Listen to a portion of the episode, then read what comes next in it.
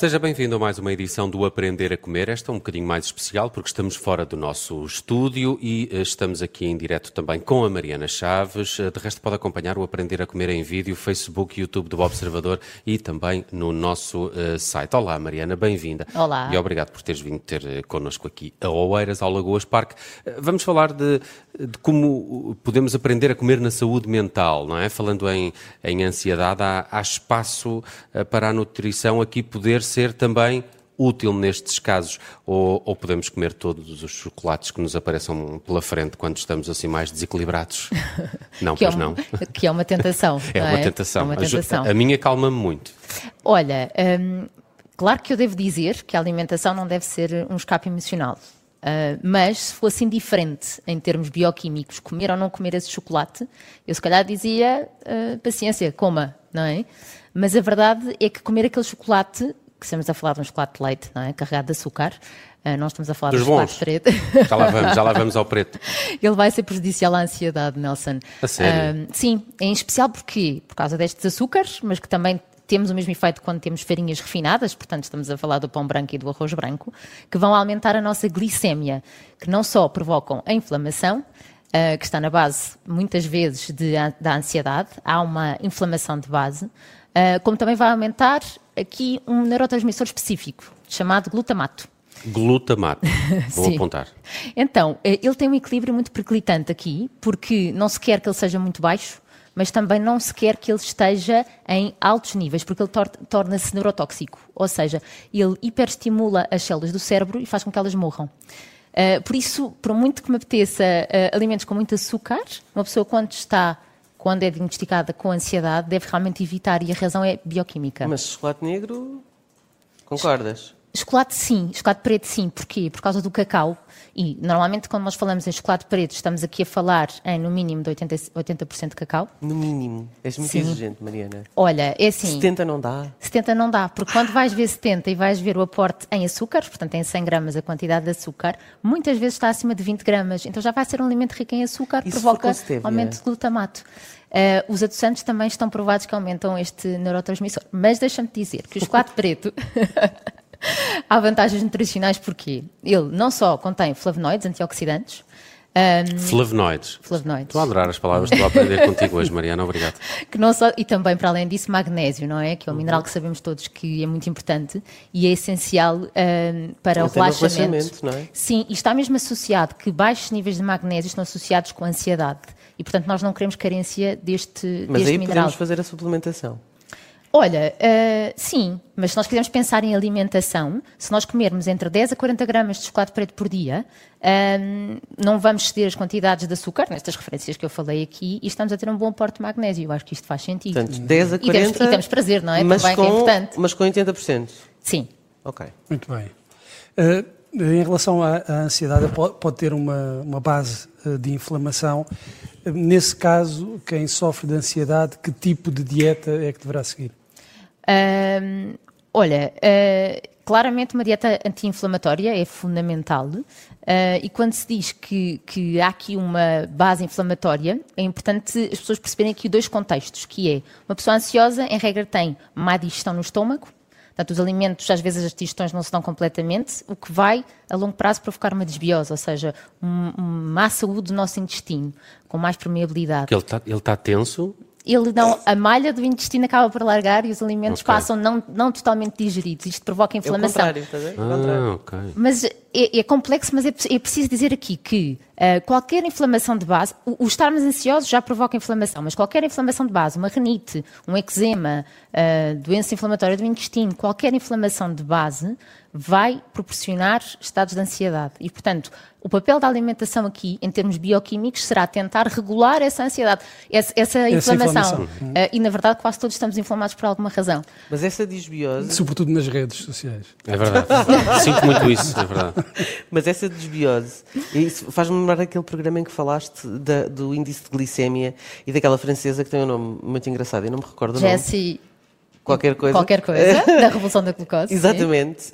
Hum, porque, neste caso, então, se, se tiveres, um, um, digamos, aquela, aquela questão dos níveis controlados uh, a ordem dos alimentos, certo, é? saber certo. comer pela ordem, etc., uh, podes até conseguir uh, não só combater essa, essa inflamação, Sim. como produzir minas, não é? Dopaminas, serotoninas. Sim, sem dúvida. E também, do outro lado, como eu expliquei no início, controlas mais a produção do dito glutamato, que é muito importante. Este glutamato está mesmo a ser bastante estudado. É, porque... Mas é recente essa vertente? Uh, olha, é, é, a abordagem que a neuronutrição está a ter na, na saúde mental.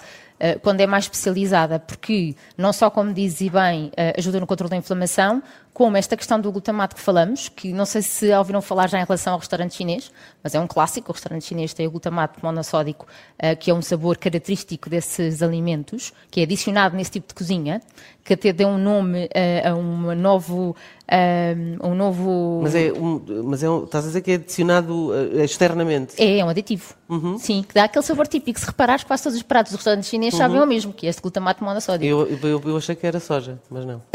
Também, mas, mas dá este novo sabor que é o umami, não sei se já ouviram falar. Sim. Uh, e portanto, este glutamato, quando é adicionado tanto na cozinha uh, chinesa como na parte dos alimentos processados, se formos olhar, olhar a lista de, de ingredientes, uh, tem, temos lá como aditivo este glutamato, este é disruptivo e vai ser um alimento que estamos a introduzir que vai promover a ansiedade. Uhum. Portanto, por esses dois lados. Uhum. Mariana, tu, tu tinhas aqui falado dessa questão da, da, inflamação. Quais são as principais estratégias para que usarias uh, anti-inflamatórias? Certo. Olha, eu poderia resumir isto em quatro pontos importantes. O primeiro seria reduzir ou controlar a gordura saturada. A gordura saturada é gordura animal, portanto, as carnes mais gordas, os presuntos, os queijos mais gordos, as manteigas. O que é bom, não é? Sim. É, mas eu digo... Toda, toda, toda a base da tua alimentação. Olha, mas eu digo controlar, eu não digo re retirar. Okay. O que é que é o controlar? As recomendações é que podemos ir até 15% do que comemos ter gordura saturada. Isto se calhar significa okay. comer queijo uma vez e nas carnes tentar ir para as carnes mais magras. Se queremos ir para um bife de vaca, então irmos para um queijo fresco magro. E é fazermos este, este equilíbrio. Uhum. Depois, o aumento do consumo de ômega 3 é essencial. Um, há mesmo estudos a relacionar a concentração de DHA com a redução de estados de ansiedade. Uh, claro que nós podemos ir buscar ômega 3 a suplementos, mas também ao nosso peixe. Mas vale a pena ouvir o programa sobre a ômega 3. Exatamente, sobre isso, em é? que falamos um bocadinho sobre... Falaste muito sobre isso, acho que é foi um programa inteiro sobre a ômega 3. Exato, fizemos e fizemos eh, até também sobre estas questões da suplementação, a partir de 600 miligramas de DHA realmente já se verifica estes, grande esta grande diferença. Mas, mas temos ômega no peixe, não é? é no peixe curto. Portanto, três vezes por semana temos que consumir peixe, são as recomendações da Organização Mundial de Saúde. Uh, temos peixe ótimo em Portugal, cavala, sardinha, sarda, truta. Robalo. Não, não é, não agora é estava a falar assim dos que têm mais ômega 3, mas okay. claro que todos os outros também são bem-vindos. Nelson uh, está a falar daqueles que gosta de comer. Exato. Língua de engrelhado e tal.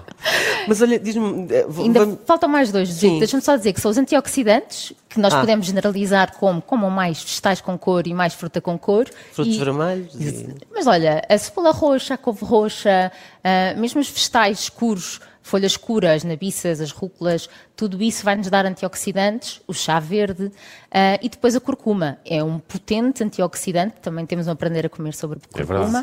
É uh, e, portanto, Difícil estes... de integrar na alimentação às vezes, não é?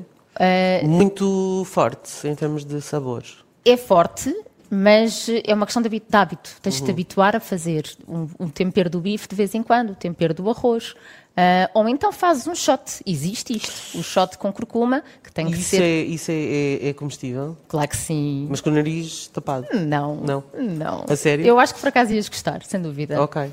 Podes adicionar canela, podes adicionar cacau. Outra coisa para, para, edição, para, compensar, não é? A Mariana Sim. traz uns shots de curcuma. Shots de curcuma. para nós, mas, mas, vamos voltar à, à, saúde mental para falarmos das, das tais serotoninas e dessa questão. Temos Há algum um minuto. alimento que produza ou, ou que nos leve, a, digamos, a produzir mais dessas hormonas de felicidade?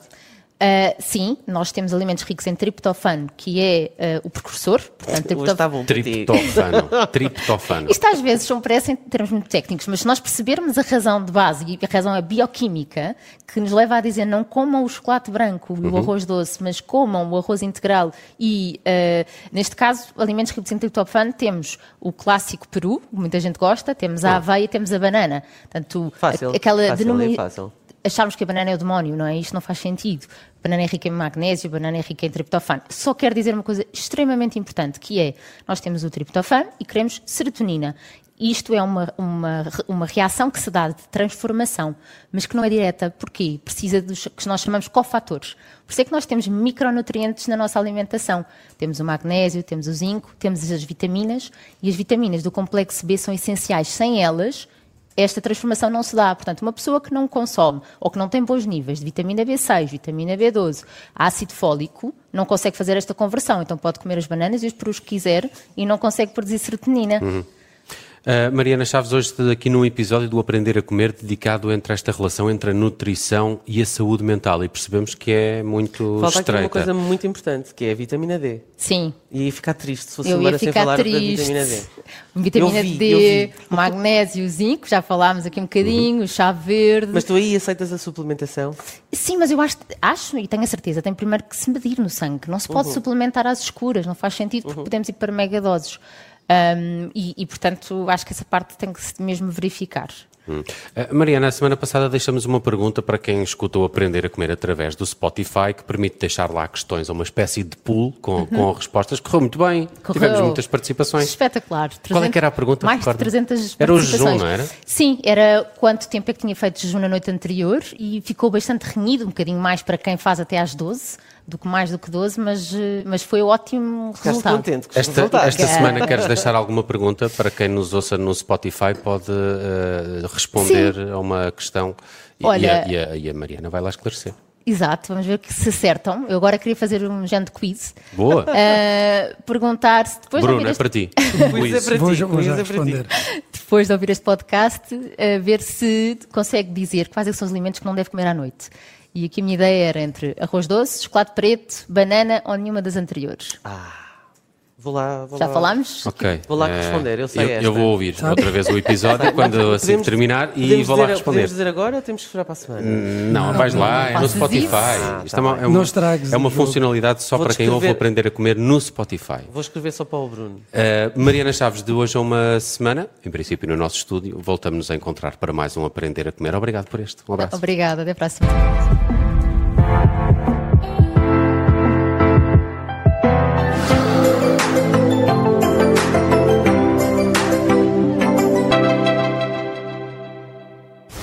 Rádio Observador.